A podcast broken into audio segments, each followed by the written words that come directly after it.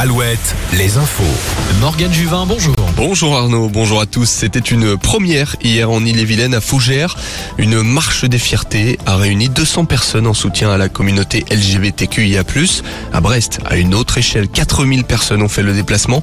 D'autres prides sont annoncés samedi prochain à Laval, Le Mans, Quimper et Redon. Comme à Fougères, ce sera une première à Redon.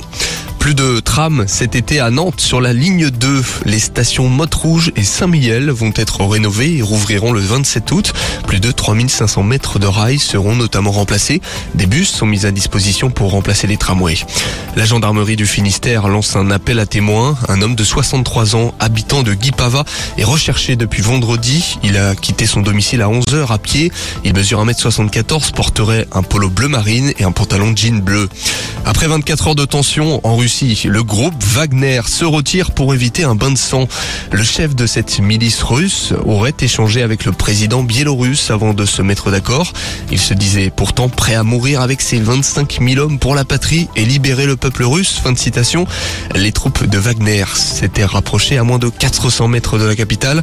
Le Kremlin a annoncé que les soldats et le chef de Wagner n'allaient pas être poursuivis. Prigogine doit en revanche s'exiler en Biélorussie.